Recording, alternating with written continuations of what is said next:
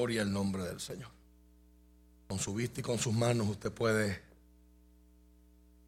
buscar en la palabra, pero con su boca puede adorar al Señor, ¿verdad? Y hacemos multitasking.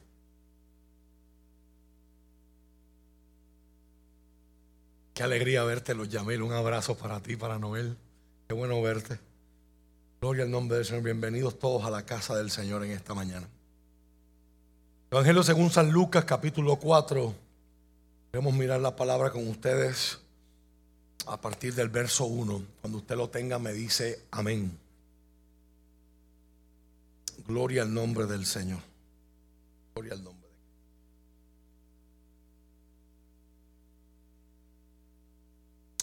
Dice la palabra en el verso 1 y la leemos con toda reverencia en el nombre del Padre, del Hijo y del Espíritu Santo. Entonces Jesús, lleno del Espíritu Santo, regresó del río Jordán y fue guiado por el Espíritu en el desierto, donde fue tentado por el diablo durante 40 días. Jesús no comió nada en todo ese tiempo y comenzó a tener mucha hambre. Entonces el diablo le dijo, si eres el Hijo de Dios, dile esta piedra que se transforme en pan.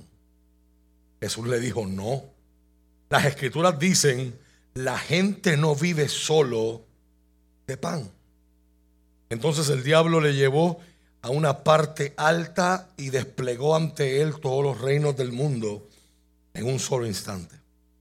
Le daré la gloria de todos de estos reinos y autoridad sobre ellos, le dijo el diablo, porque son míos para dárselos a quien yo quiera. Ese verso hay que mirarlo en la Reina Valera, porque la nueva traducción viviente es una paráfrasis. Y aquí es importante que usted tenga el contexto de una traducción más literal. Ah, y le dijo el diablo, a ti te daré toda esta potestad y la gloria de ellos, porque a mí me ha sido entregada y a quien quiero la doy. Te daré todo esto, volviendo a la nueva traducción viviente, si me adoras. Jesús le respondió, las escrituras dicen, adora al Señor tu Dios y sírvele únicamente a Él. Entonces el diablo lo llevó a Jerusalén al punto más alto del templo y dijo, si eres el Hijo de Dios, tírate. Pues las escrituras dicen, Él ordenará a sus ángeles que te protejan y te guarden y te sostendrán con sus manos para que ni siquiera te lastimes el pie con una piedra. Jesús le respondió, las escrituras también dicen, no pondrás a prueba al Señor tu Dios. Cuando el diablo terminó de tentar a Jesús, lo dejó hasta la siguiente oportunidad. Y para propósitos de este sermón, leo la primera parte nada más del verso 14, aunque es el inicio de otra unidad literaria. Entonces Jesús regresó a Galilea lleno del poder del Espíritu Santo. Padre, en el nombre de Jesús, en esta mañana quiero darte gracias por el privilegio que significa poderte adorar por el honor que significa estar delante de un Dios vivo, que tiene todas las razones para rechazarnos, todas las razones para condenarnos, y decide mostrar misericordia, decide amar, decide perdonar, decide ofrecer oportunidades. Señor, hoy, en este tiempo de cuaresma, preparándonos para lo que será la celebración de Semana Santa. Hacemos introspección y nos enfrentamos a un pasaje que no solamente tiene que ver mucho con Jesús y quién es Jesús para nuestra vida, sino también tiene que ver mucho con la esencia nuestra, nuestra naturaleza. Mi Señor, tu Espíritu Santo dirige nuestros pensamientos a ti. El viernes utilizabas a Elimar para invitarnos a dónde poner nuestra esperanza. No solamente el lugar de la esperanza, sino la persona en la que radica la esperanza. Y hoy nuestra hermana Joana comenzó el culto, el culto con ese salmo hermoso y con una pregunta contundente. ¿Dónde está puesta nuestra esperanza? Hoy respondemos a ti y te pedimos que nos hables, Señor. Te, pedimos que nos des iluminación para que más allá de la historia que quizá para muchos es bien conocida, para otros puede ser nueva. Señor, la gente que nos está viendo y los que estamos aquí presentes, danos iluminación para vernos retratados en este pasaje y darnos cuenta de que no solamente esto fue algo que le pasó a Jesús, sino es algo por lo que nosotros tendremos que luchar también. Ayúdanos a ver a Jesús como el vencedor, como cantábamos hace unos minutos atrás, como, no, como un nombre que no tiene igual, en quien podemos ampararnos y confiar, porque Él venció y en Él nosotros también podemos vencer. Danos iluminación para entender, convicción para creer y determinación y valor para poder vivir. Te lo pido, Señor, en el nombre de Jesús. Amén y amén. Te puedes sentar.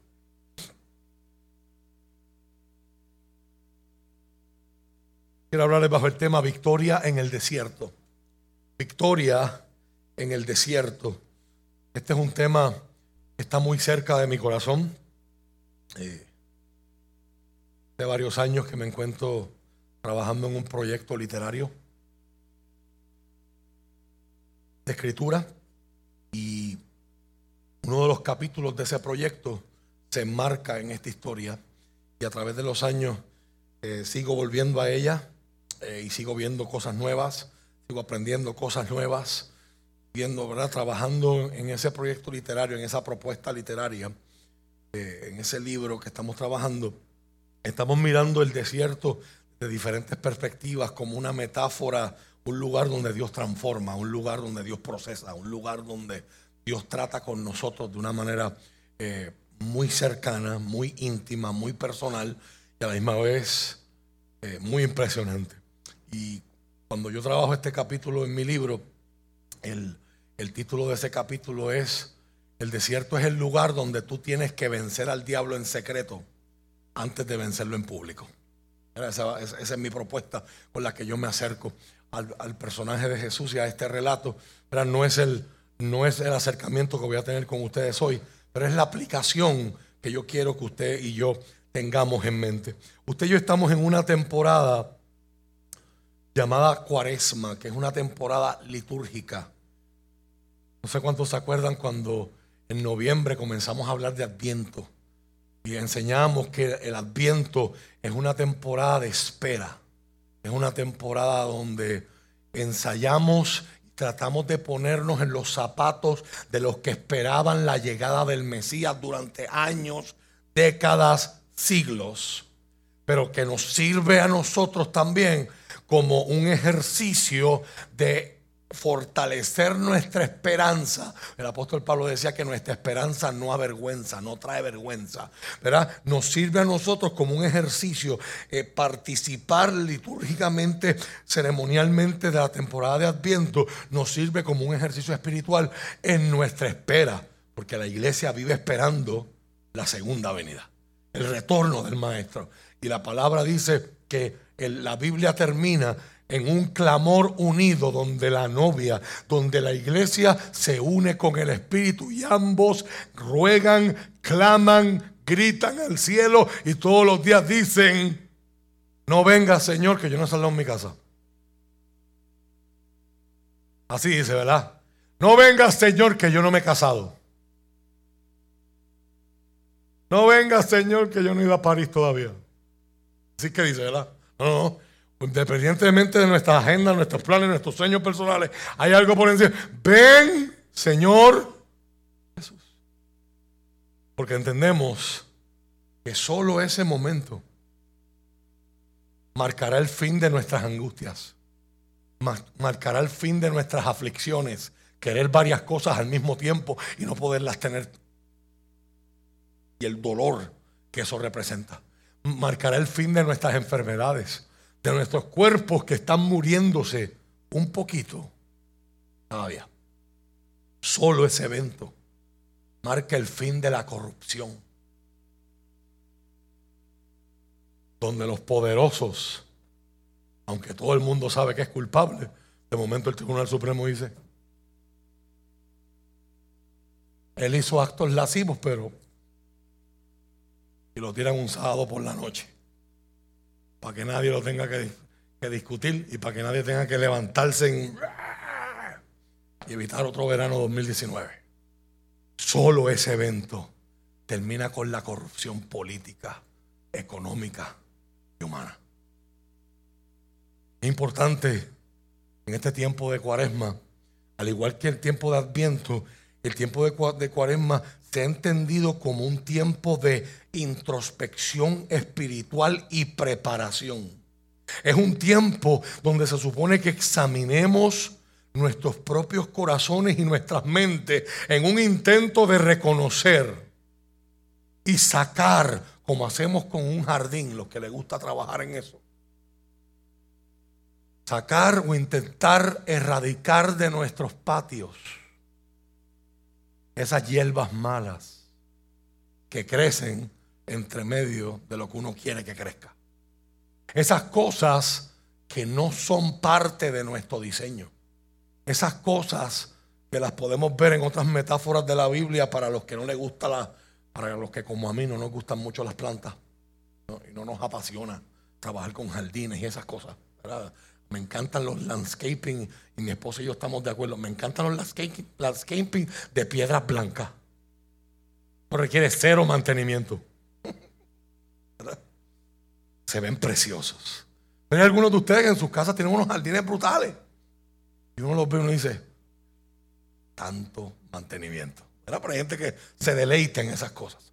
Pero para los que no les gustan las plantas, este es un tiempo donde hay que sacar impurezas. Otra metáfora que la Biblia usa para las impurezas es escoria. Algo que se encuentra naturalmente en eso que yo llamo plata, llamo oro, pero no es ni plata ni es oro. Y está en esa piedra. Yo tengo que derretir, yo tengo que calentar con toda la carga simbólica que tiene el meterse en un horno bajo mucho calor. Tengo que derretir y calentar para luego filtrar y limpiar para que se quede lo que yo quiero, que es plata. En el caso de la plata, el platero sabe que la plata ya está filtrada o limpia cuando la pone a secar en una plancha, en una bandeja, y él dice, cuando yo me asomo y puedo ver mi reflejo en ella, ya sé que la plata está limpia, está pura. Excelente metáfora para lo que el Señor desea que ocurra en nuestra vida, que llegue el momento donde Él nos mire y vea a Jesús. Que se vea Dios en nosotros. Sin embargo, en el ir y venir de la historia, con la tradición. La gente ha transformado la cuaresma en una época de sacrificios personales. Pero si usted hace el sacrificio personal y no voy a comer carne los viernes y no voy a comer chocolate y qué sé yo, solamente me voy a poner ropa apretada o no sé, las cosas que la gente... Voy de rodillas desde la Catedral X hasta la Catedral Y como hacen en México y en otros lugares. Sacrificios personales, pero que si yo no lo conecto con la esencia, pues termina siendo un acto religioso que, al final de la cuaresma no tiene ningún tipo de consecuencia en mi vida. Solamente que hice un sacrificio, hice un ayuno, me dio hambre, me ofrecieron cosas, Y prendí el celular y me salió un anuncio de un Whopper y un steak de Ruth Chris Steakhouse o lo que sea. Y, y yo lo quería con todas mis fuerzas. Si no lo conecté con esto, pues dejé de comer por X horas. Hoy día, hoy día hay un montón de gente haciendo ayunos intermitentes. Están haciendo lo mismo, pero lo están haciendo por un propósito de salud o lo están haciendo por un propósito de rebajar. Pero no hay una consecuencia de transformación en su vida más allá del plano físico. Ve, hacia dónde me dirijo. La cuaresma es un tiempo de introspección donde yo puedo encontrar en mi vida lo que no es esencial. Aquellas cosas que se convierten en obstáculos para yo tener una relación más cercana con Dios. Y es por este enfoque en nuestras vidas interiores que la cuaresma es, un tiempo donde reflexionamos en nuestra propia humanidad lo que nos hace mortales, lo que nos hace falibles, lo que nos hace imperfectos. Todos aquí en Puerto Rico conocen la forma en la que nuestros hermanos católicos observan el principio de la cuaresma con el famoso miércoles de ceniza. ¿Por qué ceniza? Porque las cenizas son puestas en la frente en forma de cruz en un servicio así para ayudar a recordarle al que las recibe que la vida terrenal, por más que te ajore, es limitada. Y por más horas extras que le metas a tu compañía, tú te mueres mañana y al otro día ellos están abriendo una plaza en Indeed, en Monster, publicándolas por ahí, clasificados online y buscando un reemplazo. Pero para tu familia, que quizás le restaste horas por estar tantas horas en tu trabajo, eres irreemplazable. Entonces, ese tipo de cosas, ese tipo de reflexiones que son tan necesarias, son las que se supone que sean no solamente en este tiempo, sino todo el tiempo. Pero con tanta distracción, con tanto entretenimiento que nos bombardea todos los días, para que seamos menos productivos cada vez y estemos más entretenidos consumiendo, consumiendo, consumiendo, para que otros sean más y más ricos. Esas semillas nos recuerdan que somos humanos. Estamos sujetos a pecaminosidad, al fracaso, al sufrimiento y últimamente a la muerte. La escritura que tenemos hoy de frente es especialmente apropiada para esta temporada, porque en ella nos encontramos a, nosotros mismos y en ella está el corazón de toda la misma historia humana. Es una historia acerca de la tentación, acerca del deseo de ceder a algo que va a traer satisfacción temporal y temporera e inmediata, pero que últimamente conlleva y significa una separación de Dios. Por favor, grabes esa definición de tentación, una definición muy sencilla. Algo que me invita a ceder, que apela a mis deseos, para que yo trate de buscar una satisfacción inmediata, pero que sus consecuencias no solamente pueden ser bien peligrosas, sino el peligro mayor de todos me termina alejando del Señor. Esta es una historia sobre Jesús. Describe a Jesús como uno de nosotros. Un ser humano que enfrentó las mismas luchas y pruebas que nosotros lo hacemos. Palabra del Señor Dicen hebreos que fuesen tentado en todo, pero sin pecado. Y es importante que usted entienda que esta tentación, estas tentaciones que Lucas y Mateo, curiosamente en los mismos capítulos, después de las divisiones que se hicieron, ambos las relatan en el capítulo 4. Jesús enfrenta estas tentaciones no como el 100% Dios, lo enfrenta como el 100% humano.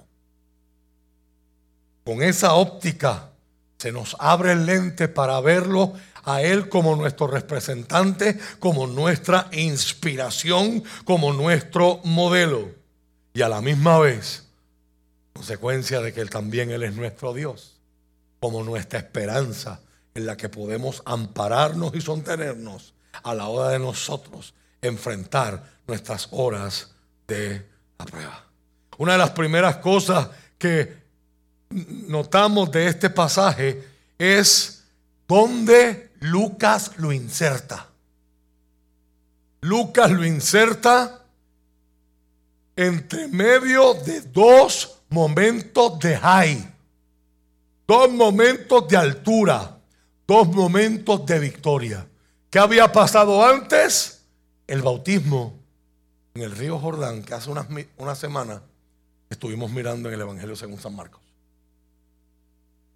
en ese bautismo, dígame si no es una victoria grande, que así como todo padre judío, con sus hijos o con sus niñas, para los nenes se llama bar mitzvah, para las nenas se llama bat mitzvah, y es la mismo, los nenes a los, los nenes a los 12, las nenas a los 13, según los judíos ortodoxos. El padre, después de una ceremonia donde el niño o la niña se acerca a la ley, el padre y la familia celebran algo bien parecido a lo que nosotros celebramos aquí en nuestros quinceañeros y nuestros Sweet Sixteen, como de que ya la responsabilidad de ese niño ante Dios no es de los papás. Ahora ese niño o esa niña es un joven que se va a convertir en adulto y ahora él mismo, ella misma, es responsable ante Dios por sus acciones y sus decisiones. En esa ceremonia, los padres pronuncian con el pecho inflado frente a sus familiares, amigos, invitados. Cuando el niño o la niña terminan el ritual, salen de donde están leyendo la ley, el padre pone sus brazos sobre él, sobre ella y dice, este es mi hijo amado, en quien tengo complacencia, hablando en lenguaje de la reina Valera 1960, traduciéndolo a puertorriqueño del 2022, este es mi hijo amado yo estoy tan orgulloso de él. Jesús llega al río Jordán a bautizarse en un contexto donde todos los que están allí están confesando pecado. Y ese es el requisito para que Juan los bautice, porque el bautismo, como enseñamos hace una semana, era un bautismo de arrepentimiento, de limpieza, de consagración, de acercamiento a Dios, de volver al principio, salí de donde yo estaba en el territorio israelita, crucé el Jordán, volví al desierto y ahora vuelvo al Jordán como Josué y el pueblo de Israel hace miles de años cruzaron aquel Jordán para tomar la tierra que Dios les entregaba. Ahora yo vuelvo a ser pueblo de Dios, pero para hacerlo tengo que ser honesto. Y decir, Juan, me quiero bautizar hoy con, porque yo he hecho, mire qué clase de lugar incómodo. En los primeros años de la iglesia habían cultos que se llamaban cultos de confesiones. Y eran, en, y eran en público. Imagínense tratar de hacer algo así hoy en nuestra era individualista. Fue el famoso San Patricio, Saint Patrick's, el que promueve que la confesión empiece a ser privada en vez de ser una confesión pública. Y con el tiempo eso cayó en desuso, tanto en la Iglesia Católica como en las demás otras tradiciones de fe. La gente entendió por la reforma protestante también que esto yo lo hago directamente a Dios. Teólogos como el alemán Dietrich Bonhoeffer argumentan y dicen, tenemos que volver a esa confesión. Y él mira a Santiago, donde Santiago le dice a la iglesia, confiésense los pecados unos a otros y oren unos, unos por otros para que sean sanados.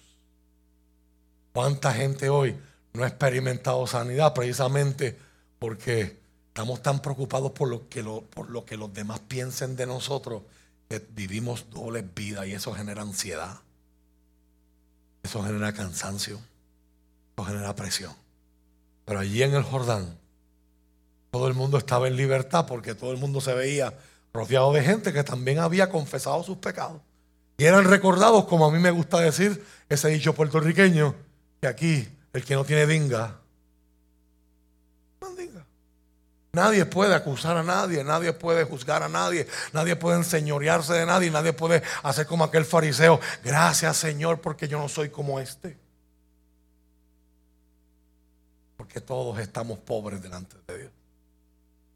De momento Juan ve a su primo, está en el Jordán y no tiene nada que decir. ¿Qué pecado iba a confesar Jesús? Pero está ahí en la fila. Entonces Juan ni siquiera espera que Jesús hable. Juan, frente a todo el mundo, recibiendo revelación del Espíritu Santo de quién es Él, sintiendo lo mismo que experimentó en la barriga de su mamá años antes. Dicen, tú vienes a mí, se supone que tú me bautices a mí. Imagínense el efecto que eso habrá tenido sobre los discípulos de Juan y sobre la audiencia que está allí. Yo merezco que tú me bautices, no yo bautizarte a ti.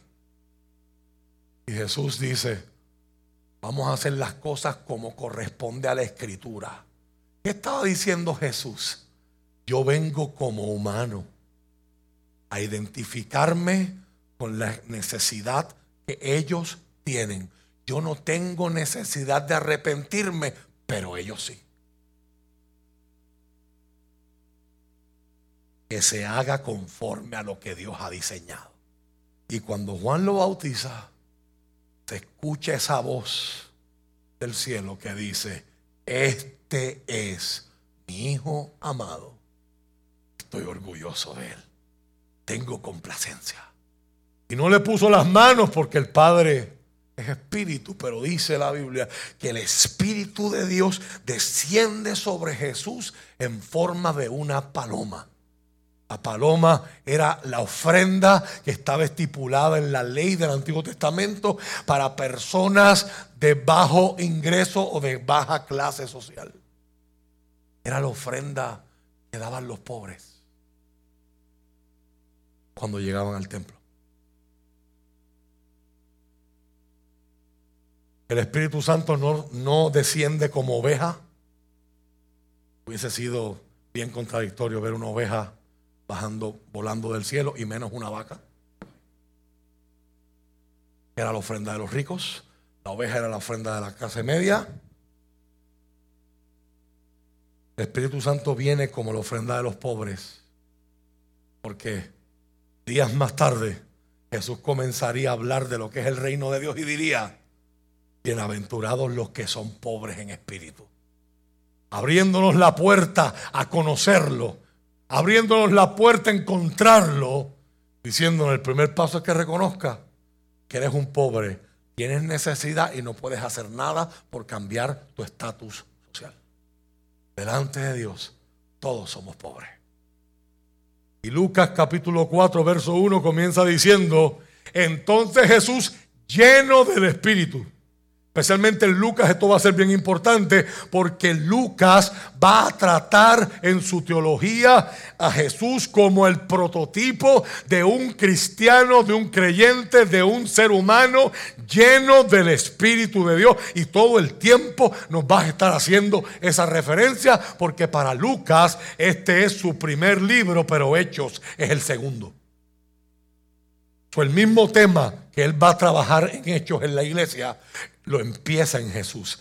La iglesia continúa la experiencia que Jesús preparó y que Jesús comenzó. Así que todos los milagros van a comenzar después que Jesús está lleno Espíritu. Ahora, antes de los milagros, que les leí ahorita en el verso 14, que van a empezar en Galilea, las noticias acerca de él corrieron rápidamente por toda la región y nos dice que empezó a enseñar y empezó a sanar gente y empezó a hacer milagros. Bautismo, milagros. usted me está viendo al revés. Bautismo, milagros. Y entre medio de dos grandes victorias, grandes montañas, grandes cimas y grandes alturas, Lucas ubica un desierto. ¿Y, ¿Y qué desierto? Jesús sale después de su bautismo en el Jordán y se regresa al desierto de Judea, donde ocurre este encuentro interesante. Es importante que tú entiendas que también en nuestra vida entre tiempos de altura, victoria, celebración, también vendrán tiempos de desierto. Tiempos donde las cosas no salen como uno espera. Tiempos donde siembras y no cosechas. Tiempos, tiempos donde por más seco que tú te sientes, la lluvia y el refrigerio no cae. Tiempos donde se va a probar si verdaderamente tú conoces a Dios aunque nadie te esté profetizando, aunque no se te paren los pelos, aunque no sientas escalofrío, aunque no sientas corrientes, ni, ni sientas los ríos de agua viva, están ahí. Dios nunca te deja. Pero es un momento donde tenemos que aprender a vivir sin sensaciones. Porque lo que mueve al creyente no son las sensaciones, emociones o sentimientos, son las convicciones de fe. Este es un camino de fe y no de vista.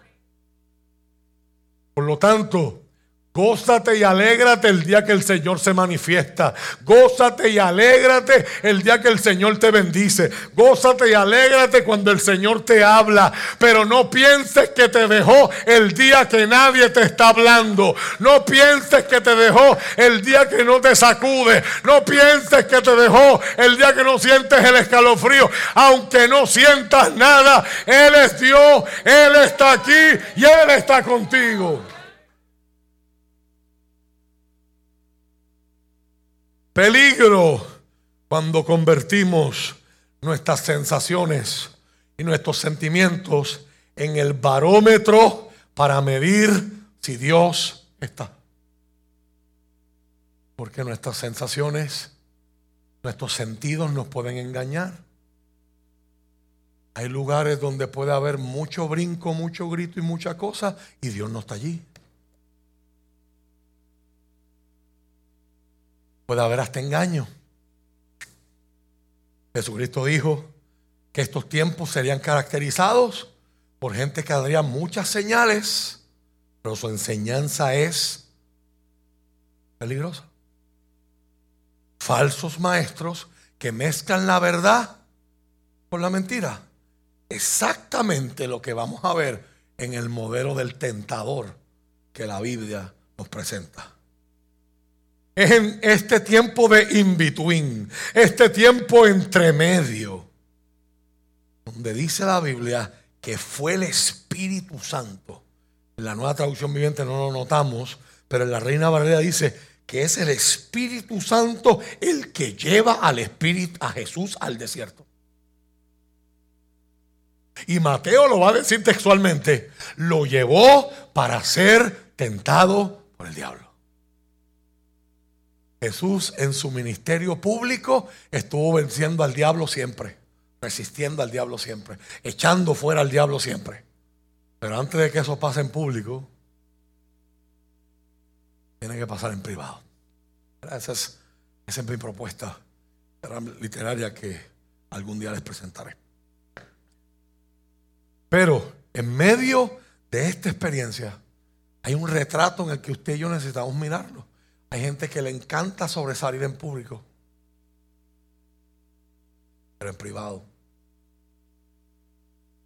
Hay gente que les gusta actuar en público como si fueran vencedores, pero en privado están viviendo vencidos, oprimidos, dominados, esclavizados por cosas por las que piensan que no tienen control. Y este espejo que la Biblia nos regala es maravilloso. Ahora bien, es importante que para acercarnos a este pasaje usted entienda la diferencia entre testación y prueba. Desde la caída, Génesis capítulo 3, los seres humanos podemos ser tentados por el mal. ¿Y cómo funciona esa tentación? Santiago nos enseña que tenemos deseos pecaminosos. Pedro y Pablo le van a llamar naturaleza pecaminosa. Me llama la atención lo prohibido. Me dicen que es malo y más me interesa. Me dicen que no se puede, me dicen no pases de ahí y ahora más quiero pasar. La reina Valeria usa una palabra de super domingo llamada concupiscencia, que a todos nos deja.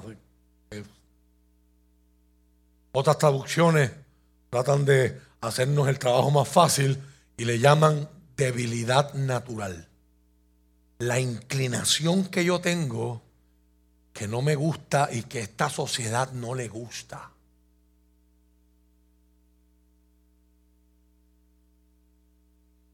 Porque muchas de las experiencias aún terapéuticas que se han formado en esta sociedad parten del pensamiento griego de Aristóteles. Y Aristóteles dice, el ser humano es bueno. Y todo lo que no hay bueno o todo lo que se manifieste que no es bueno en el ser humano tiene que ser una patología, tiene que ser una enfermedad. Y esa es la suposición base para muchos acercamientos, no solamente en la medicina clínica, sino también en la psicología moderna con toda la, utilidad y todo lo necesario que es. Pero la Biblia va a partir de otro, de otro punto. La Biblia no va a decir, como estamos estudiando en las clases de discipulado, cuando lleguemos al ser humano, la Biblia no va a decir que el ser humano es bueno. Y ahí es donde la Biblia se pone impopular. Se pone incómoda para esta sociedad. Porque nos encanta nos encantan los besitos, los abrazos y las caricias. Pero cuando recibimos un pellizco, uno de mis profesores utilizó una frase que me gustó mucho. Muchas veces en la Biblia, vamos a ver, él dice a Jesús, a Pablo, los escritores de la Biblia, they're gonna go from preaching to meddling. Empiezan predicándonos luego se acercan y se nos meten en nuestra vida. Y ahí es que la Biblia y el Evangelio se ponen incómodos. Porque la predicación es por allá y yo la escucho y si me gusta aplaudo y si me emociona digo amén. Y si me dicen que este es mi año, pues ahí me paro del asiento y me doy dos danzaditas. Y si me dicen que estoy empezando mi mejor temporada. Y que se abra un portal de Vengo a impartir una impartición para que haya aceleración en tu multiplicación. Esas cosas a mí me llaman la atención, pero cuando se meten dentro de mí, they get in my face. Me dicen, tú eres malo y necesitas cambiar. Pablo lo declara del mismo y dice, yo sé que en mí no mora el bien.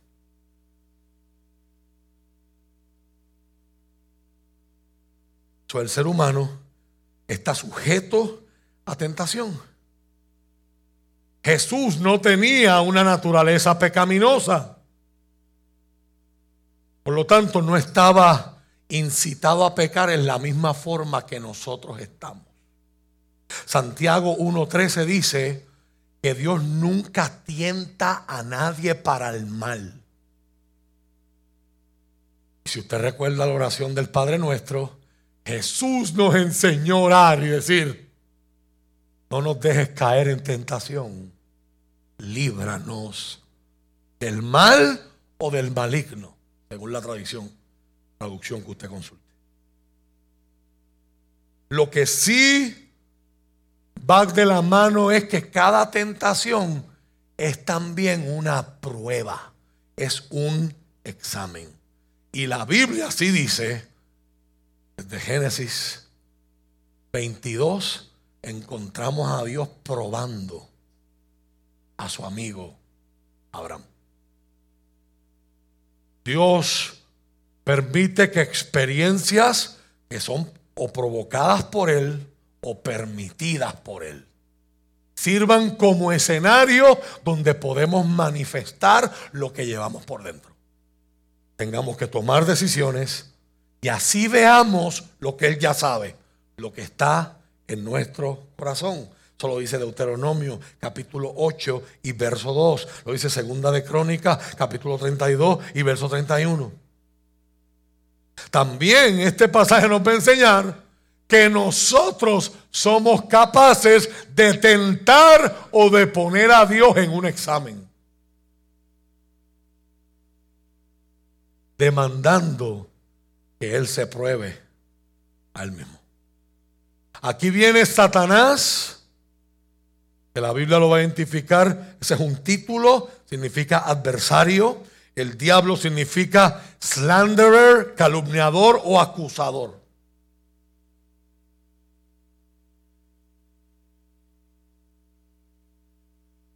Viene, se acerca a Jesús y la nueva traducción viviente lo recoge muy bien en el verso 1, cuando nos dice, en el verso 2, perdón, donde fue tentado por el diablo durante 40 días. Así que es importante que usted y yo tengamos estos espejuelos puestos. Lucas solamente nos va a contar las últimas tres. Pero todo ese periodo Usted sabe que el número 40 es bien importante en la Biblia, representa momentos de preparación, 40 días de diluvio, Goliat estuvo 40 días eh, tentando a, Israel antes que apareciera David, en el desierto el pueblo de Israel estuvo 40 años eh, y así por el estilo, Elías estuvo 40 días caminando en el desierto hasta encontrarse con Dios en el monte Oreb. O sea, el número 40 es muy importante en la Biblia. Durante 40 días Jesús estuvo sin comer enfrentando tentaciones constantes. Se nos van a presentar estas tres por las implicaciones para nuestra propia vida. Pero hubo muchas más. La Biblia dice en Santiago y en Hebreo que fue tentado en... Importante que usted recuerde eso. No hay nada con lo que usted esté luchando hoy, que Jesús no haya luchado con eso.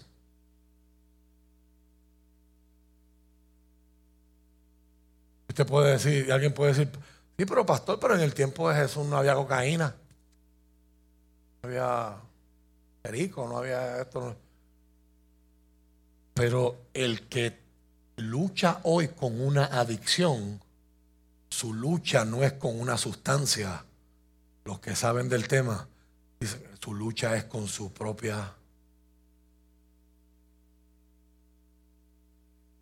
Porque la persona conscientemente sabe que eso le hace daño. Pero la otra parte del cerebro le dice, pero este efecto que tiene en mí, esta nota, este olvidar, este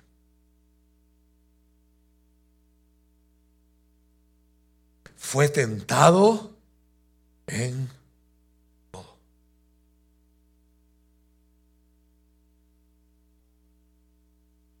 Cuando pensamos en tentación, nosotros pensamos en la tentación en términos de romper o transgreder, irnos por encima de ciertas normas o límites de conducta moral.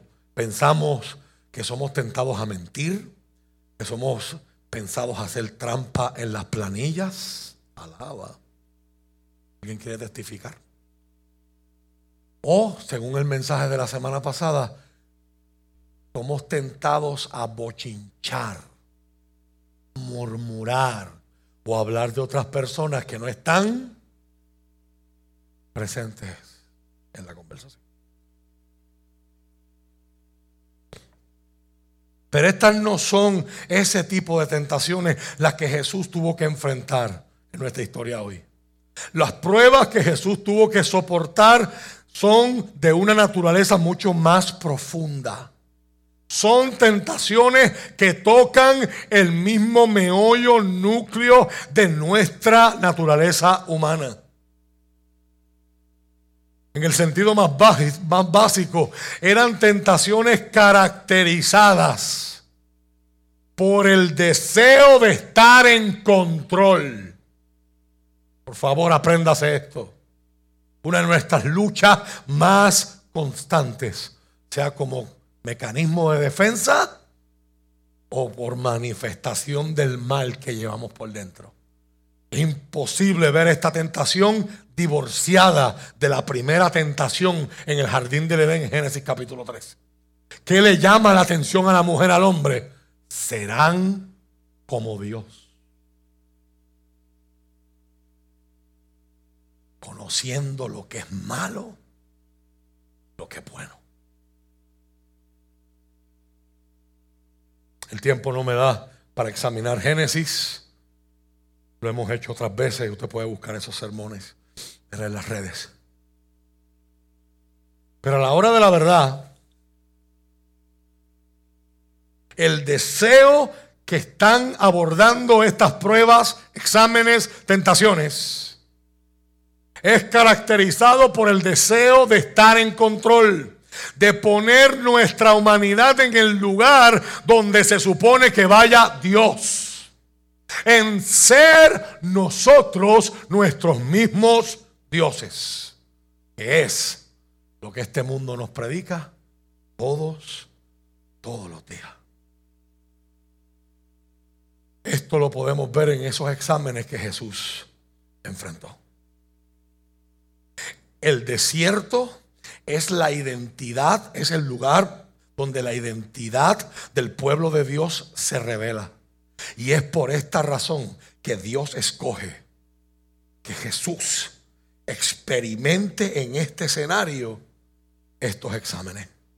En él, en ese escenario, Jesús está representando a toda la humanidad. Si usted va a Lucas 3:38 en su casa, usted va a ver que en la genealogía que hace Lucas, Lucas va a llevar a Jesús como un descendiente de Adán. Un árbol genealógico a la vez.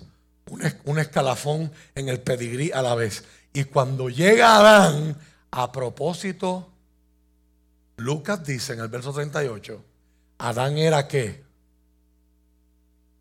Hijo de Dios. ¿Por qué Lucas tiene que hacer ese comentario? Eso no hace falta para, para demostrar lo que él quiere hacer. Lucas en su agenda al escribir el Evangelio que lleva su nombre, él quiere presentar a Jesús como el Dios hecho hombre, el Dios humano, el Hijo de Dios. Y para que usted y yo veamos lo que Él está haciendo, Él va a identificar a Adán, el primer ser humano en esa historia de la Biblia, como hijo de Dios. Habla de procedencia, habla de identidad y habla de relación. Y las tres se fueron a ajuste en Génesis capítulo 3, en la tentación. Jesús entonces, vamos a encontrar que después que Lucas nos dice que Adán era el Hijo de Dios, solo tres versos más tarde, vamos a encontrar a Satanás diciendo, si es verdad que tú eres el Hijo Esta va a ser la base por la cual el apóstol Pablo va a enseñar en sus cartas y va a decir que hubo un primer Adán, pero Jesucristo es el segundo Adán. La humanidad, la relación con Dios, la imagen de Dios que se deforma por el pecado en el ser humano, fue restaurada en ese Hijo de Dios que ahora Satanás está tratando de sabotear su ministerio y su misión en el tiempo de su mayor debilidad.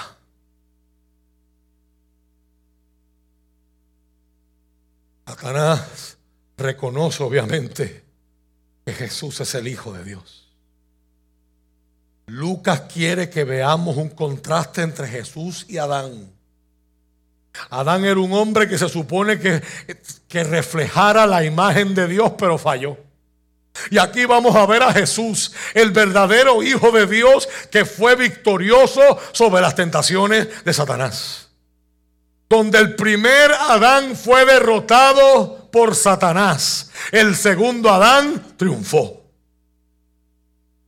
Aquí también hay un contraste entre los ambientes de ambos incidentes. Adán y Eva estaban en un lugar de comodidad. Lo tenían todo, no tenían necesidad. Y con todo eso fallaron. Jesús va al peor escenario en el que un humano puede estar para enfrentar las peores tentaciones y los peores exámenes que podían enfrentar. Jesús resistió aunque tenía mucha, mucha hambre. ¿Qué podemos aprender? ¿Qué verdades generales? Haciendo eco a cómo estudiamos los martes. La escritura tratando de sacar del texto específico inductivamente verdades que nos acompañen en otros escenarios de nuestra vida, de forma general. ¿Qué podemos aprender del tentador? Número uno, Satanás viene en el momento oportuno. ¿Oportuno para quién? Para él, inoportuno para ti. El mundo lleva una semana hablando de una bofetada.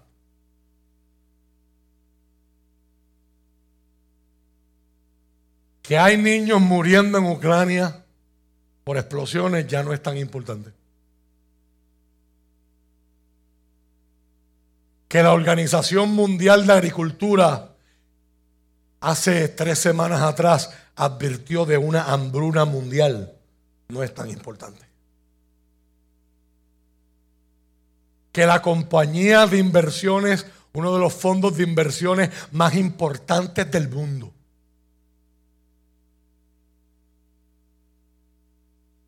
la compañía llamada BlackRock, que dicen los que saben de inversiones, que en términos de por ciento de acciones son los dueños de Tesla, son los dueños de Amazon, son los dueños de Pfizer, son los dueños de Microsoft, porque tienen el mayor por ciento de sus acciones. Su CEO esta semana, Robert Capito, dijo, este verano puede ser la primera vez en muchos años, pero para esta generación va a ser la primera vez que ellos vayan a una tienda a comprar un artículo y no lo encuentren porque no hay.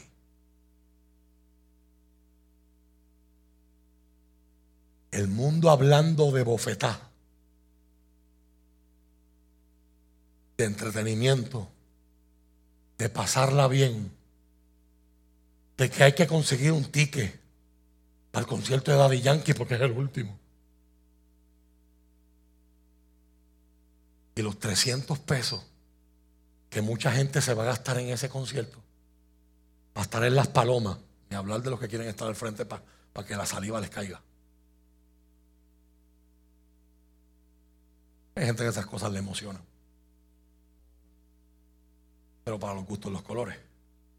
Pero lo que al boricua no le dicen es que vivir en el aquí y en el ahora puede ser peligroso más tarde. La palabra nos recuerda que hay tiempos de vacas gordas. Y este es el año donde más temprano todo el mundo ha radicado sus planillas.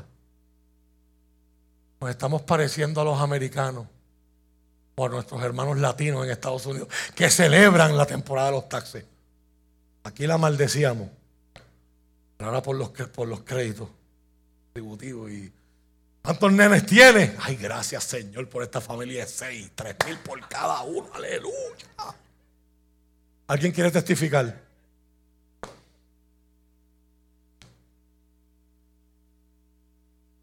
Parte de mi responsabilidad como pastor es decirte cosas que quizás no te van a agradar mucho, pero te las tengo que decir para que mi conciencia esté limpia y para cuidarte.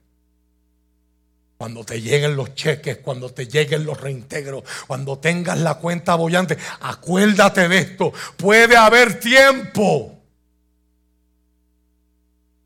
donde te haga falta lo que vas a malgastar ahora.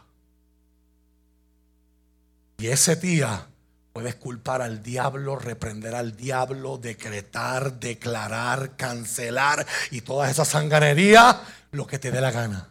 Sí, dije sanganería en mental. Sanganería en el sentido que es una pérdida de tiempo. Porque a la hora de la verdad, no es el diablo el que te vació la cuenta de banco, fuiste tú comprándote cosas que no te hacían falta. yo, le, yo digo, le digo a la iglesia hoy, no es que usted no compre carro, piense bien. Porque los que saben de la industria dicen que los carros hoy están más caros que nunca. Por concepto de la pandemia. Gente pagando 150 mil dólares por una pick-up. no un Lamborghini, no un Ferrari, una. Digo, mala mía, a los que les gustan las pick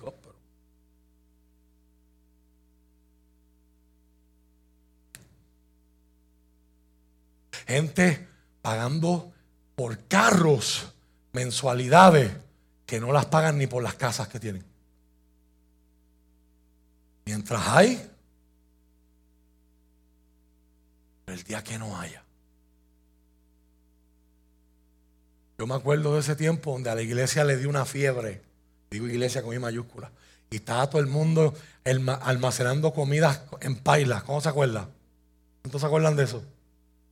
Quizás hay, que volver a visitar cómo están, esos, cómo están esos almacenes, cómo están esas bolsas de Milán o de Milar. ¿Cómo van esos abastecimientos? ¿Cuánta agua yo tengo en mi casa? ¿Usted se recuerda lo que pasó con el papel de toilet al principio del COVID? Todavía yo sigo con el enigma que tiene que ver el COVID con el papel de toilet. Pero será para hacer mascarillas improvisadas, no sé.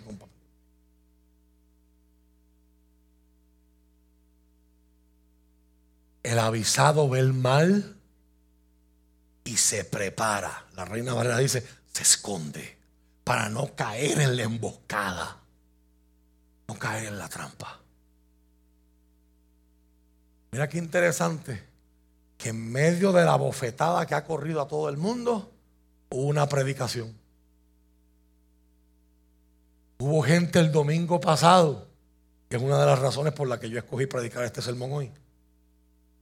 Hubo gente el lunes pasado que aprendieron porque Will Smith lo cita en su discurso que después de él haber perdido el control y la tabla, como lo hizo, dos actores que son públicamente reconocidos en la industria por ser o creyentes o, venir de tradiciones de fe. Tyler Perry y Denzel Washington. Yo no voy aquí a establecer juicios sobre sus vidas, su relación con Dios. Son humanos como usted, fallan como yo, pero yo, pero en el caso de Denzel Washington, sé que es hijo de pastores pentecostales. en mi humilde opinión, el mejor actor africano negro que ha pasado por Hollywood. Usted no tiene que estar de acuerdo conmigo.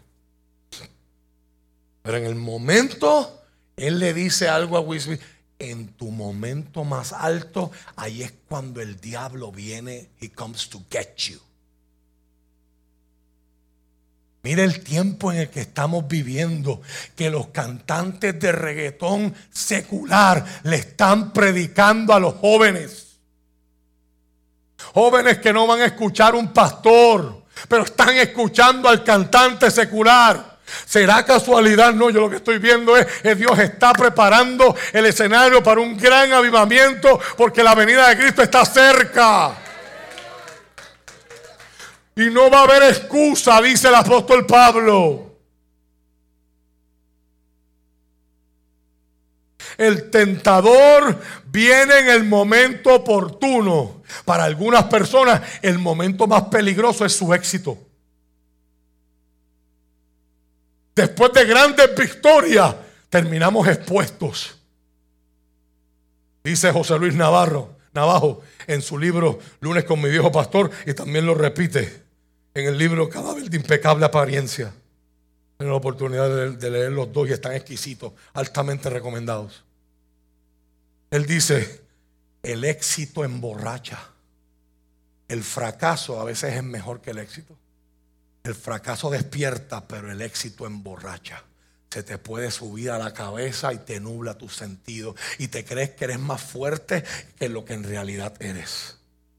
Jesús acababa de escuchar como hombre a Dios decir a viva voz, este es mío. ¿Habrá alguna victoria mayor que esa?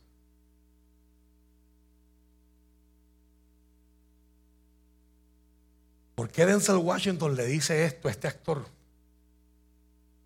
Porque no era un secreto, todo el mundo sabía que él le iban a dar el Oscar. Aunque los que saben de películas dicen que este año había uno que se lo merecía más que él, era Andrew Garfield. Pero la academia de los Oscars, esta gente está al garete. Le da premios a unas películas. Moonlight, ¿qué es esa porquería? No, porque que hablo de uno. Entonces pagan deudas viejas. Después que pasa el Black, Lives Matter Movement, ahí se acordaron, ay, los Oscars fueron muy blancos, vamos a ponerle oscurito. Will Smith se, merecía el Oscar, en mi opinión, desde que hizo Ali, desde que hizo Pursuit of Happiness. Y el que, el que no haya visto la película Concussion, Búsquela, por favor. Ese Oscar was long overdue, pero en su momento más alto, le dijo Denzel Washington, estás en tu pick y ahora es cuando viene el diablo. Pero para otros, el momento oportuno es cuando están cansados. Para otros, el momento oportuno es cuando están enojados. Para otros, el momento oportuno es cuando estoy ansioso. Para otros el momento oportuno es cuando estoy distraído. Para otros, y cada uno de nosotros tiene que mirarte en ese espejo. ¿Cuándo es que yo soy más susceptible? ¿Cuándo es que estoy más débil? ¿Cuándo es que la tentación me llama más? Cuando estoy cansado, cuando tengo victorias. Y ahí la historia de un pastor Estuvo ministrando un mes en la India. Dios hizo milagros, Dios hizo tantas cosas, se convirtió tanta gente, cosas impresionantes que ocurren en el campo misionero. No hace más que sentarse en el avión. Y él dice en su historia, yo no soy atractivo. La azafata le empieza a coquetear. Él llevaba un mes sin estar con su esposa. Algo que no se aconseja hoy día. Viajes largos, siempre se aconseja que el ministro, el ministro viaje acompañado. Y él le empezó a llamar la atención el coqueteo de aquella mujer. Pero no se quedó en coqueteo. Cuando el vuelo aterriza, él tenía que pasar una noche de hotel antes de coger su próximo vuelo para volver a su casa cuando va a salir del avión y le da las gracias a la, a zafata, la zafata de frente pita, así quería quedarse con ella en su apartamento. Hay veces que el, el momento de la tentación viene después de una victoria brutal. Lo vemos en Elías. Tuvo una victoria brutal en el Monte Carmelo. ¿Qué pasa después? el mensaje de una reina, un papelito provoca que él tenga un breakdown. Mátame ya, mátame Señor. Yo estoy harto. Pues el ser humano, el creyente que quiere vivir una vida consagrada y que agrade a Dios, tiene que estarte todo el tiempo preguntando, ¿qué me tienta? ¿Cuándo me tienta? ¿Con quiénes me tienta? La gente dice, yo estoy lo más bien, pero me invita a mi primo a salir y es que él tiene algo que... Yo solo no lo hago, pero con él me atrevo a pelear con el que sea. Después que tú estás en el borde del precipicio, es momento bien peligroso y bien difícil empezar a poner frenos y echar para atrás. Se supone que lo fácil o lo que usted y yo debamos hacer es viendo el precipicio por allá, no esperar a que el precipicio esté aquí. El avisado del mal. ¿Acuerda el ejemplo que le di hace un, hace un tiempo atrás de aquel congreso de jóvenes de sexualidad donde me preguntaron, ¿qué es lo más que uno puede hacer que no sea fornicación? Si yo les daba la respuesta clínica, yo decía, pues, pues, fornicación es penetración. Ellos iban a decir, ah, pues puedo hacer. Todo lo demás. Y yo les dije, les hablé de cuando por primera vez, yo creo que yo tenía como 5 o 6 años. Nunca se borrará esa imagen de mi memoria. Un compañero con el que yo me crié, de hecho es el el dueño de un sitio muy bueno, ahí en contenedores que hacen carne. La mamá de él tenía entrada a la base militar y nos llevó a Roosevelt Roads. Usted sabe, esa base que está cerrada, que no, el ejército dice que ellos entregaron. Era la base submarina más grande del mundo, pero ellos se fueron.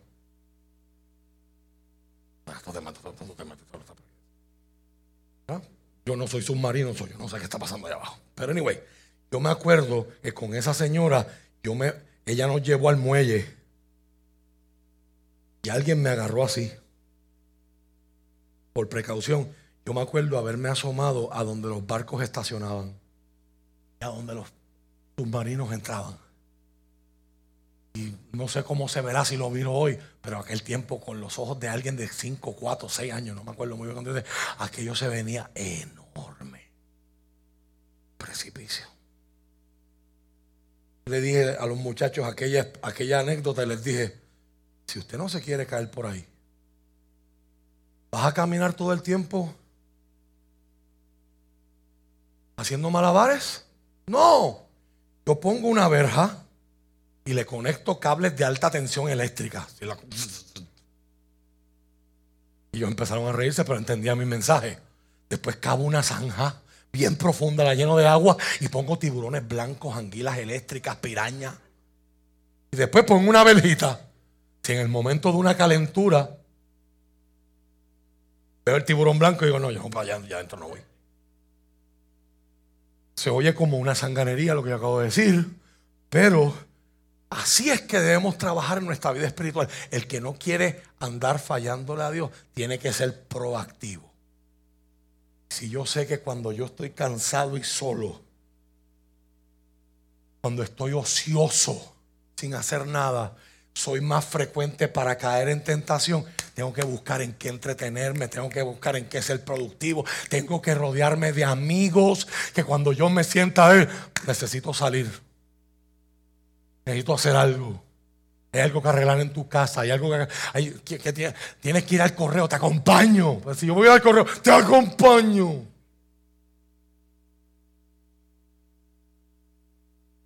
Si lo que voy son cinco, necesito acompañarte. Si me quedo solo aquí,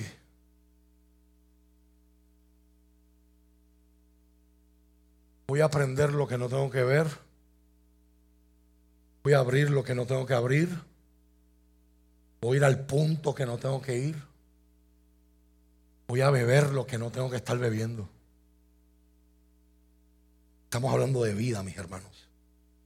Él no llega cuando tú estás fuerte. Él llega cuando es oportuno. Grábate eso, por favor. Dos. Satanás sutilmente mezcla la verdad y el error en, una, en un intento de engañar. Satanás sutilmente mezcla la verdad y el error en un intento de engañar. Número tres, Satanás promete placer. ¿Qué mayor placer el que usted y yo vamos a experimentar en unos minutos?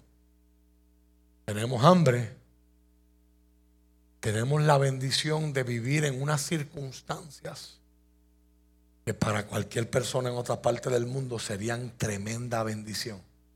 Porque usted y yo vamos a salir de aquí y nos vamos a preguntar unos a otros, ¿qué vamos a comer? No nos vamos a preguntar, sí vamos a comer. Hay gente en el mundo que su pregunta hoy es, ¿hoy comeré? No, no. Nuestra pregunta es, entre todo lo que puedo comer, ¿qué voy a comer? ¿A qué me sabe hoy?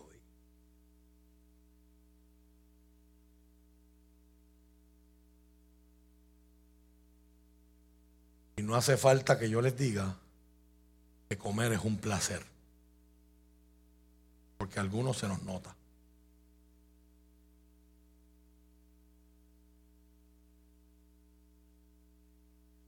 Satanás te promete placer, pero nunca te menciona el dolor inevitable que viene después. Cómete el bizcocho antes de la boda pásate el límite. Ayer yo sigo una, yo sigo una cuenta de que te envían.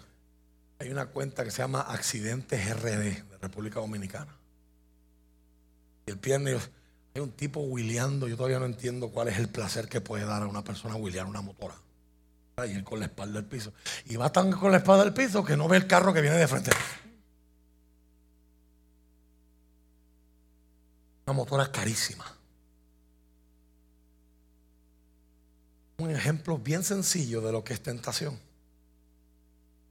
¿Cuál fue la tentación? Que me graben, ser popular, demostrar que yo puedo. Ahí está el placer. Mírenme, mírenme, miren, mírenme.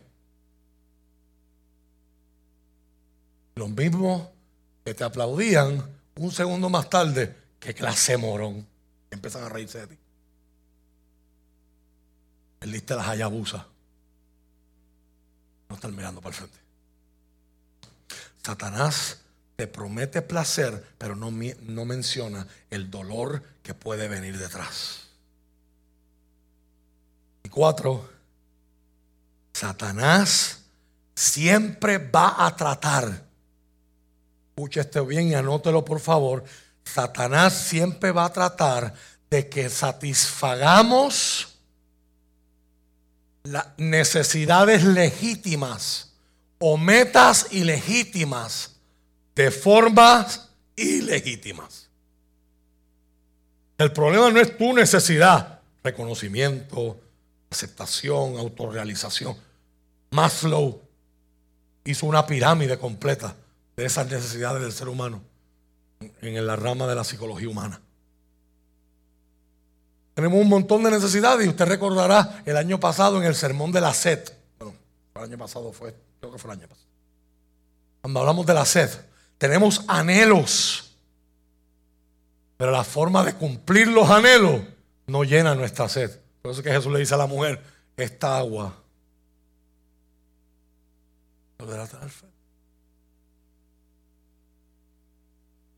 Satanás va a tratar de que usted y yo cubramos nuestras necesidades y metas que son legítimas, pero lo hagamos de forma ilegítima. Cierro. Miren los tres exámenes. Están bastante claros ahí, pero quiero que usted los vea. Las implicaciones para nosotros. El primer examen es que Jesús pruebe su identidad. Cuando tú sabes quién tú eres, tú no tienes que probárselo a nadie. Cuando tú estás seguro de que tú eres, de quién tú eres, tú no tienes que probárselo a nadie. ¿Cuántos aquí recuerdan haber dado o cogido bofetadas en la escuela? Porque hubo un tercero que no cogió ni una. Pero, ah, tú vas a dejar que te diga eso. Ayer yo vi una foto en Instagram que decía, nosotros en la escuela, ya estaba gente peleando en el recreo. Hoy día en el recreo, ay, me dijo que yo era feo. Tú sabes, siempre que, dicen que la generación millennial es de cristal. Ellos se ofenden por todo, pero no se, arrepienten por nada.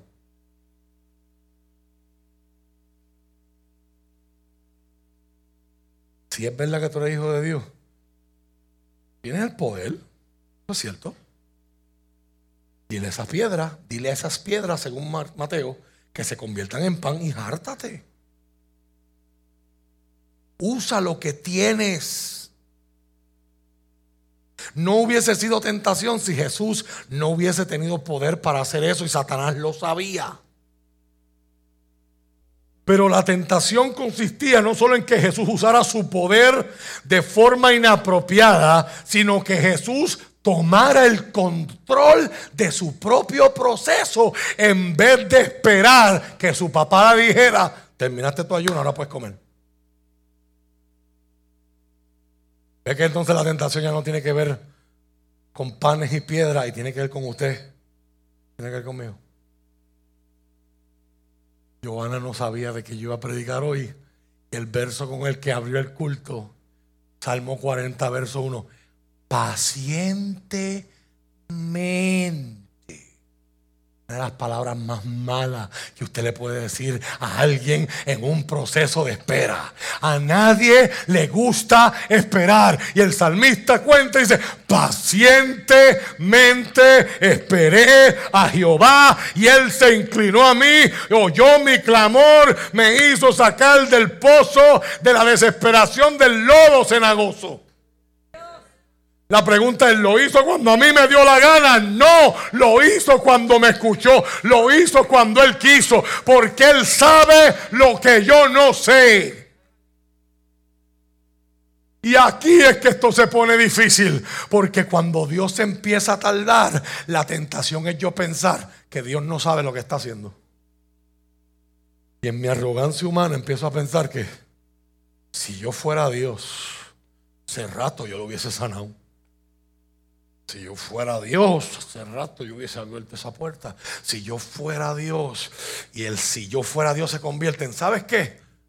Es mejor pedir perdón que pedir permiso. Lo voy a hacer.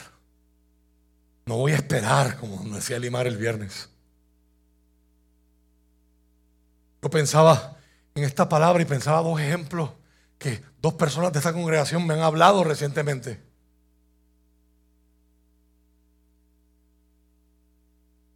Los quiero testificar con permiso. Me los escribieron. Quiero compartir. En estas semanas han habido unos escándalos muy fuertes con la iglesia de Hilson a nivel de Australia y a nivel global. No voy a entrar en eso porque no glorifica el nombre de Cristo, simplemente es testimonio de que los seres humanos somos corruptibles, imperfectos y fallamos, no importa en la escala que estemos. Pero mi sobrina Wardy, su sueño era, cuando se graduara de la universidad, su bachillerato, irse un año a estudiar baile en la Academia de Hilson. Un par de semanas antes de ella graduarse, le cancelaron el programa. Yo le escribí esta semana, ¿tú te imaginas que tú en Australia, en medio de este lodazal. Salió hasta una miniserie en Discovery Plus donde dicen que toman los estudiantes y abusan de ellos laboralmente, los exprimen y no les pagan nada porque son internos. Cosas que en el momento puertas se cierran y no sabemos por qué y no entendemos que Dios nos está librando. Mara me testificaba de experiencias que tuvo el domingo pasado y cómo Dios ha tratado, y usted lo ha visto en Facebook, ya lo ha hecho público en la clase de la escuela bíblica, también lo, lo mencionó en unos días pasados. ¿Te imaginas que tú hubieses abierto tu cuido antes de la pandemia?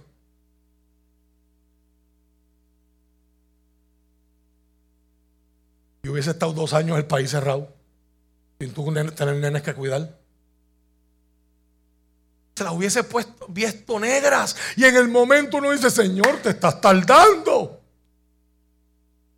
¿A cuántos de nosotros no nos ha pasado eso?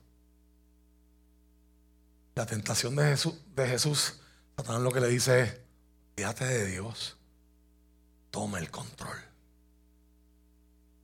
Saca a Dios y siéntate donde Él va. Porque tú sabes mejor que Él lo que te hace falta.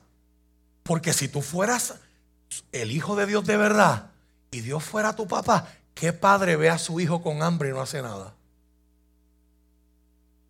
¿Es por donde va el enemigo sutil?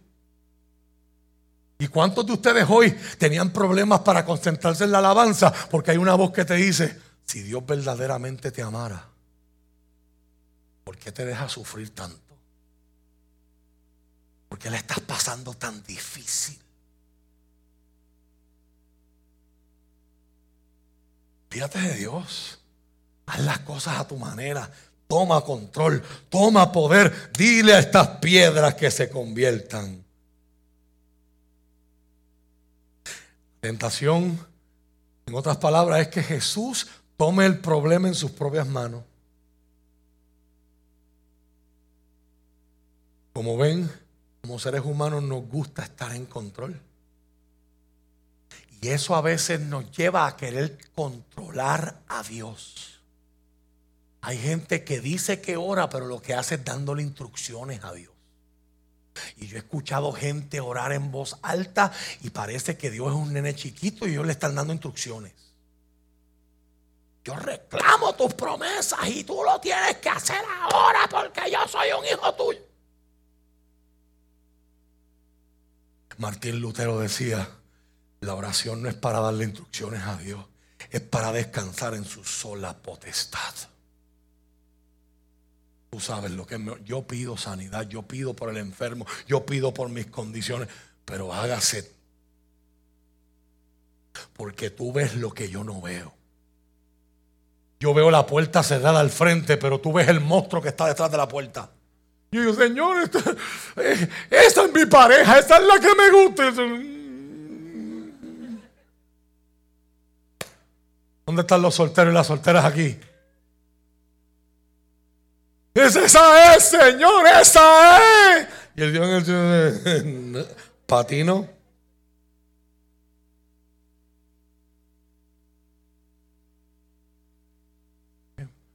Ella es flemática, tú eres colérico, ella es aquello, tú eres lo otro. Ella es gastona, tú no, tú eres un maceta. Eso no es. No es que ella sea mala y tú eres bueno, o tú eres malo y ella es buena. Es que pero nosotros solamente vemos la... ¡Esa es! Y después usted los ve. El matrimonio es como el demonio. El tuyo. Era el tuyo porque no escogiste bien. ¿Alguien quiere testificar?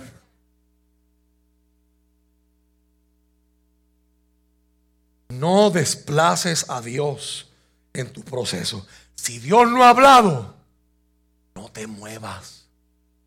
Si la nube no se ha movido, no, empieces a desmontar tabernáculo para moverte a otro lado. Si tú no ves a Dios dirigirte, ¿por qué estás tan enfocado en tomar? No, pero es que tengo hasta mañana. ¿Quién te dice a ti que Dios se mueve por temporadas humanas? ¿Quién te dice a ti que Dios está bajo el control de ambientes humanos? Él es el Señor. Jesús dice, escrito está. No solo de pan vivir el hombre, sino de toda la palabra que sale de la boca de Dios. ¿Qué está diciendo Jesús? Mi papá me cuida. Una de las canciones, de hecho nunca la hemos cantado aquí, pero que más yo atesoro de Julio Mergal, que murió de cáncer hace unos años atrás. Ahí cantamos Admirable, cantamos otras canciones que son de él. Pero hay una canción que dice, Él es mi padre, yo soy su hijo y mi padre me ama. Ya no voy a ser esclavo del temor, porque yo soy hijo de Dios. O sea, no es lo mismo que lo cante Juan de los Palotes a alguien que lo cante sabiendo que su cuerpo se lo está comiendo el cáncer. Ya no voy a ser esclavo del temor. tengo el poder para hacer lo que me da la gana, pero no lo voy a hacer. Yo voy a estar sin comer hasta que el dueño de mi vida lo diga. Voy a esperar hasta que Él lo diga. Pacientemente esperé a Jehová. Jesús le da cuando Jesús pasa el primer examen, ya lo vuelve a intentar. Le enseña todos los reinos del mundo. Si hay una visión que yo quiero ver en YouTube, en el cielo es esa. No hay lugar tan alto como para que el diablo pudiera llevar a Jesús y que viera físicamente a Israel, a Roma, a Grecia, a Macedonia, a Babilonia, a Egipto. ¿Cómo se hubiese visto esta visión? ¿Quién sabe si en aquella visión le mostraron a París, le mostraron a Nueva York, le mostraron las Naciones Unidas, le mostraron cosas de hoy, le mostraron Hollywood. Importante que el cristiano note esto. Satanás dice, y por eso te lo leí en Reina Valera, todos estos reinos me fueron entregados, yo soy el dueño.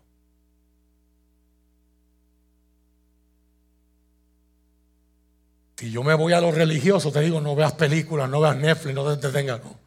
Es importante que usted entienda que detrás de la industria del entretenimiento hay alguien que es dueño. Y esto sigue siendo así hoy, dos mil años más tarde. Él es el dueño. Cosas que están pasando en el mundo son orquestadas por ese dueño. Pero ese dueño tiene los días contados, dice Apocalipsis. Porque en Semana Santa usted y yo celebraremos que se hizo una herida en la frente, se hizo una herida en la cabeza del dragón. Ya Cristo ganó la victoria y esa victoria se está manifestando hasta que sea completa cuando Cristo venga y el enemigo se echado vivo al lago de fuego y azufre. Pero hoy gobierna, hoy domina, domina detrás de los poderes que están detrás de los gobiernos domina la industria económica, domina la industria del entretenimiento. Y usted y yo tenemos que navegar todo ese sistema tratando de ser fieles a Dios y de ser peregrinos y extranjeros en una tierra que es extraña. ¿Cuál era el precio de tener control de todo eso? Solo póstrate y adórame. Solamente comete el pecado que más asco le da a Dios. Hace unos meses que llevo estudiando la palabra eh, abominación, que es lo que Dios usa para referirse a la idolatría. Y la palabra abominación no viene del hebreo, viene del egipcio. En la cultura egipcia, ellos creían en la bendición de que tenían por más de 300 millones de dioses. Y todos esos dioses se combinaban para formar lo que se llamaba el Maat en egipcio. Es la bendición, la prosperidad, la, abundancia. La... Todo lo que no era bueno, ellos usaban la palabra abominación, que es asco, mal olor. Dios dice, la idolatría a mí me da asco. ¿Qué le está diciendo el diablo a Cristo? Fíjate de la cruz. Fíjate de sufrir. Si yo sé que Dios todo lo creó para que tú seas el dueño. Al final, ese es el final de la película. Yo la sé, yo la vi. Todos los reinos van a ser tuyos. Pero ¿para qué tienes que sufrir? Te estoy dando un atajo. Lo único que cuesta es que tus rodillas se doblen, que me adores. Vete de aquí, Satanás. Escrito está. El Señor tu Dios adorarás y solamente servirás. Como Jesús está usando la palabra, y espero que usted note ese patrón. Si usted quiere resistir al diablo, usted necesita armarse de la palabra y la verdad de la palabra de Dios. Lo lleva al lugar donde los los levitas tocaban una trompeta para anunciar el día de reposo, anunciar la Pascua, llamar a asambleas, anunciar guerra. Se llama el pináculo.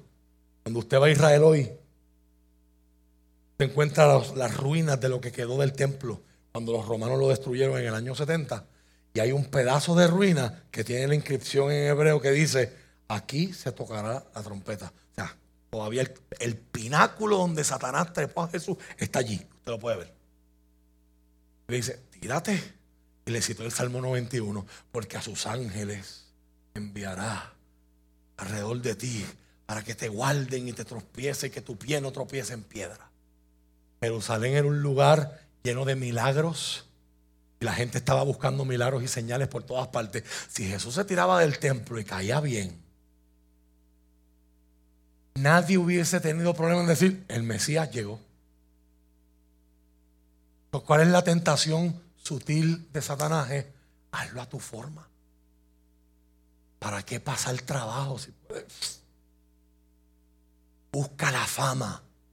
No te mates predicando de aldea en aldea y, estar que, y que los fariseos te estén chavando la vida y que los maestros los de la ley y que los saduceos estén, dudando de ti. No olvídate de eso. Te tiras.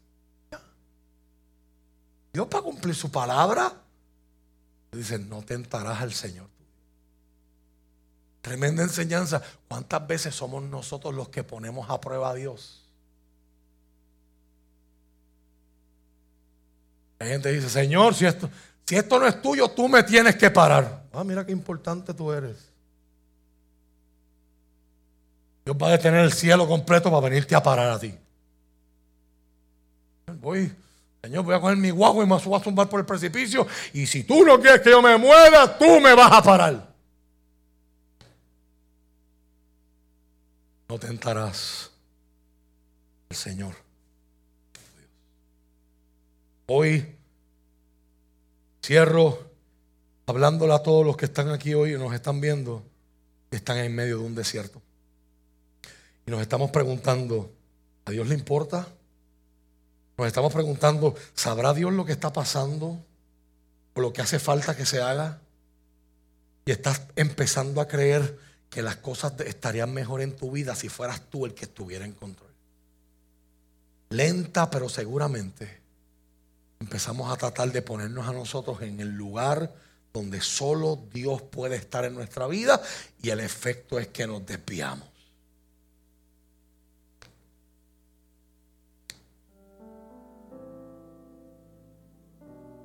Cristo venció. Y el llamado hoy, en esta temporada de cuaresma, donde nos preparamos para celebrar el Domingo de Ramos la semana que viene, el domingo de resurrección de aquí a dos semanas. Es que Dios va a permanecer con nosotros y nos va a mostrar la salida del desierto. Aunque en el momento del hambre no la veas. Una niña pequeña le preguntaron, ¿alguna vez Satanás te ha tentado para hacer algo malo? Y ella dijo, oh, claro que sí. Pero cuando Él toca la puerta de mi corazoncito, yo le pido a Dios, Señor Jesús, por favor, ve y abre la puerta por mí. ¿Qué pasa entonces? Le preguntaron. Oh, todo resulta salir bien. Porque cuando Satanás ve a Jesús, él huye todas las veces. No importa cuántas lenguas tú hables, no importa cuánta Biblia tú sepas, no importa el puesto que tú tengas, Satanás nunca a ti te va a tener miedo. Pero tan solo mencionar el nombre de Jesús, el infierno completo tiembla. Eso hay que hacer como esa niña. Cuando Satanás toque la puerta, manda a Jesús que sea el que conteste. Manda a Jesús a que sea el que lo abra. F.B. Mayer escribió un libro devocional que mucha gente usa hasta el, sol, hasta el sol de hoy que se llama Nuestro Pan Diario. En el 1980 él escribió, solo hay una forma en la que el tentador puede ser encontrado puede ser enfrentado. Él se ríe de nuestras buenas resoluciones y ridiculiza nuestras promesas con las que nos fortificamos. Satanás solo le tiene miedo a uno. Aquel que en la hora de mayor necesidad lo venció. Y que ahora ha sido levantado por encima de todos los principados y todos los poderes para poder poner en libertad todas las almas y los seres que son frágiles y tentados. Cristo conquistó al príncipe de este mundo en los días de su carne y está preparado para hacerlo otra vez con cada uno de nosotros si pedimos su ayuda. Estemos puestos de pie. El apóstol Pablo decía en 1 Corintios capítulo 9, versos 24 en adelante, yo de esta manera voy a correr y voy a golpear mi cuerpo como lo hace un atleta. No sea que habiendo sido yo heraldo, predicador para otros, termine yo mismo siendo descalificado. ¿Por qué Pablo dice eso? Porque Pablo está consciente de que esto es un día a la vez. Y que la fidelidad de ayer no garantiza la fidelidad de hoy. Ayer algo me tentó y mañana algo me va a volver a tentar. Y seguirá siendo así. Seguirá siendo así. Hasta que Cristo venga. Por eso hagamos como dijo el profeta Jeremías, escudriñemos nuestros caminos y volvámonos a Jehová. Pídele al Señor en esta hora que te ayude a ver claramente las áreas en las que estás siendo tentado. Y en qué áreas de tu vida estás fallando porque no quieres rendir el control o porque sigues tratando de controlar a Dios. Por las sugerencias sutiles el tentador está presentando. Y eres el Hijo de Dios. Haz. Hazlo a tu forma. Si es verdad que eres hijo de Dios, hazlo.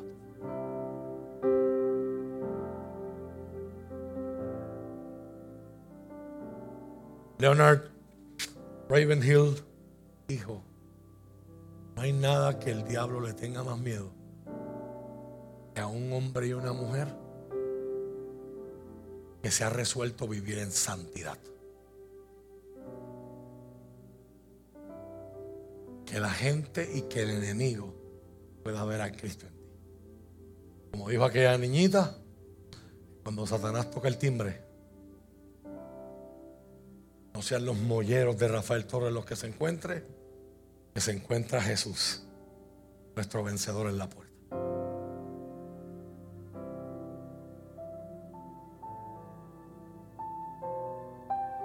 Ya no soy esclavo del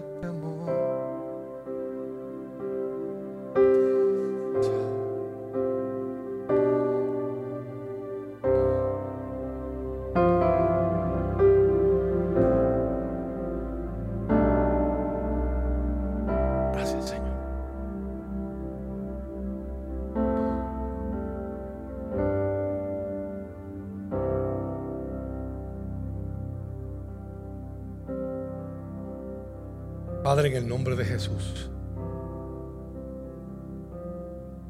Padre, en el nombre de Jesús. Hoy levantamos la mirada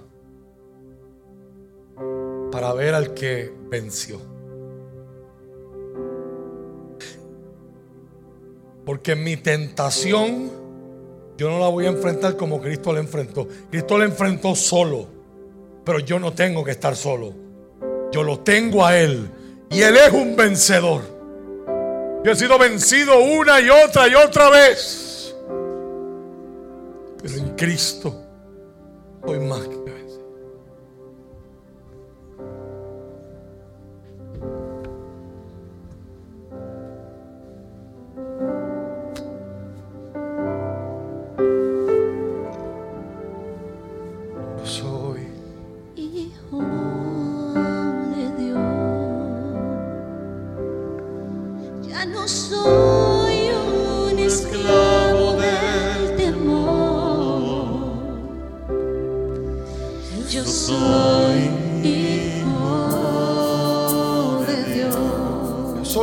soy su hijo.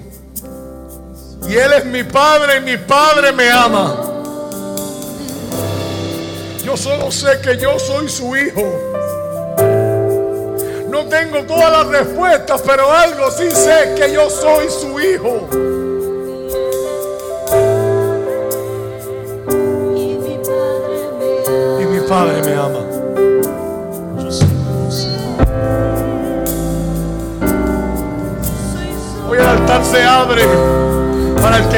cansado de la lucha. Hoy el altar se abre. Jesús, ya no quiero seguir siendo vencido. No quiero seguir fallando en esta en mi vida. Hoy quiero quitarme esa ropa sucia. Hoy quiero ser limpio. Hoy quiero poner una